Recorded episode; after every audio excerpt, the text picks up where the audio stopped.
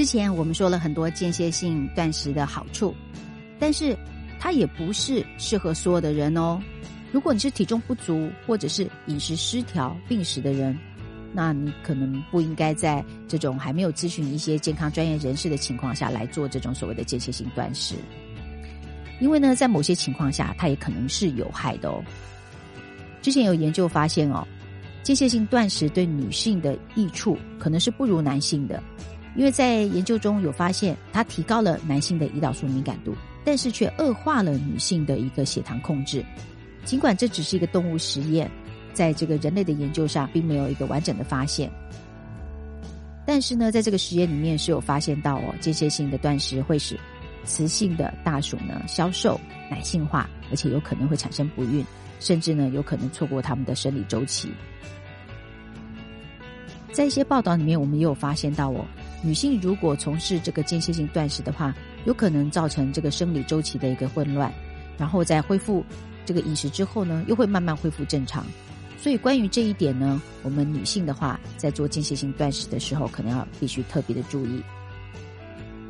另外，如果说您是有生育问题啦，或者是正尝试怀孕的话，那我们也会建议您考虑暂时停止使用这样的一个间歇性断食法。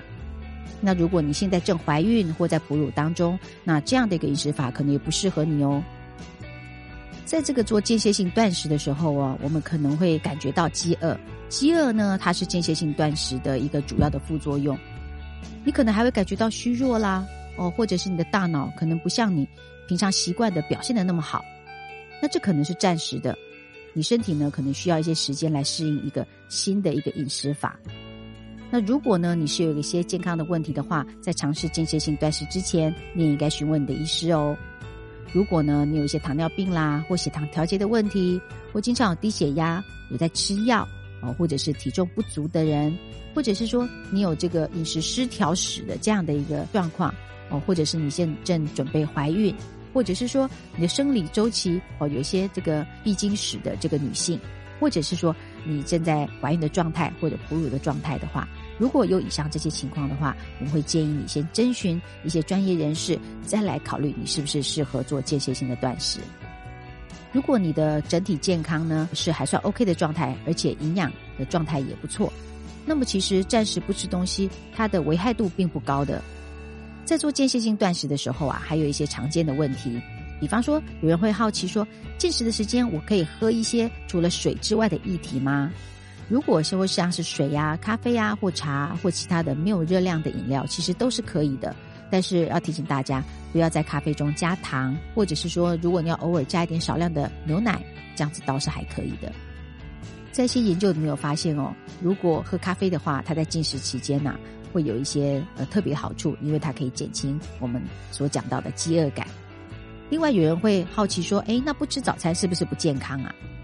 事实上呢，我们如果早餐不吃，但是呢，在其他的时间都能吃一些健康的食物，那其实我们能够利用早午餐的方式来进食，也是一种健康的做法哦。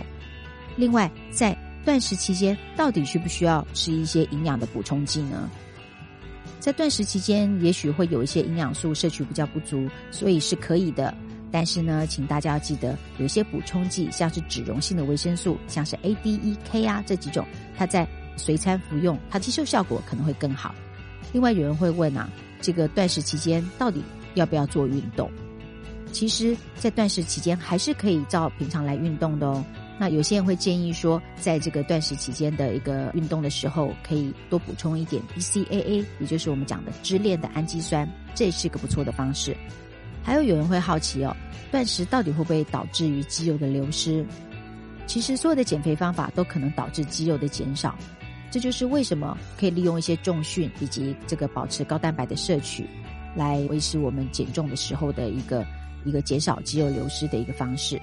那在一项研究里面，曾经有发现到间歇性断食啊，它所引起的肌肉的损失啊，是少于一般常规卡路里限制的这样的一个饮食的。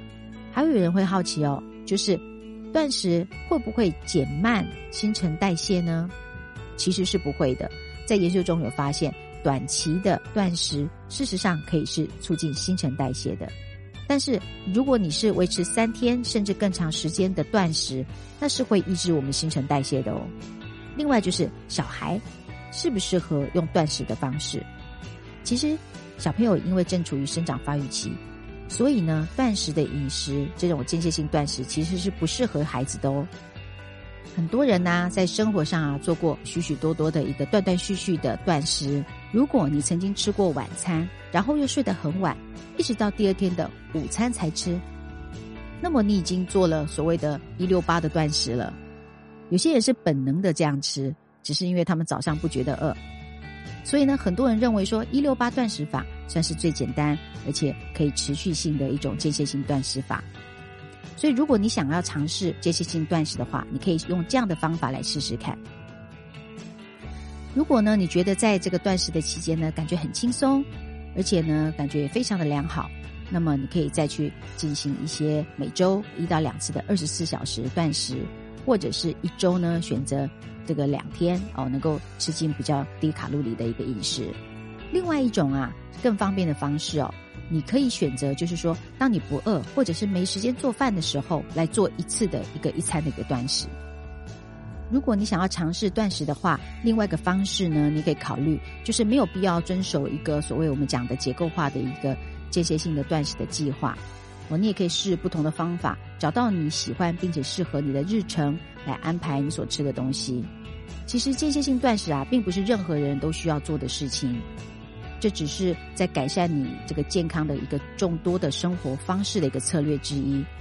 吃食物的原型、原态的食物，以及运动和注意睡眠，仍是你最需要关注的一些因素哦。如果你不喜欢进食的这些想法以及概念，那你也可以很放心的去忽略这篇文章。总结来说啊，营养方面并没有个绝对的一个解决方案。最好的饮食法是。对你来说是一个能够坚持而且长远的，这是一个比较好的方式。间歇性断食啊，对某些人有好处，但是对其他人也不一定哦。至于你是不是适合呢？您可以用自己的一些生活方面的考量哦，或者是一些执行面的考量，以及你身体状况做一些衡量之后，再来决定自己是不是需要这样的一个方式来这个维持你的健康，或者是改善你的健康。如果呢，你在这个断食的时候是感觉非常良好的，而且你觉得它是一种可持续的饮食方式，这样的话，它有可能成为你减肥以及改善健康的一个好的工具哦。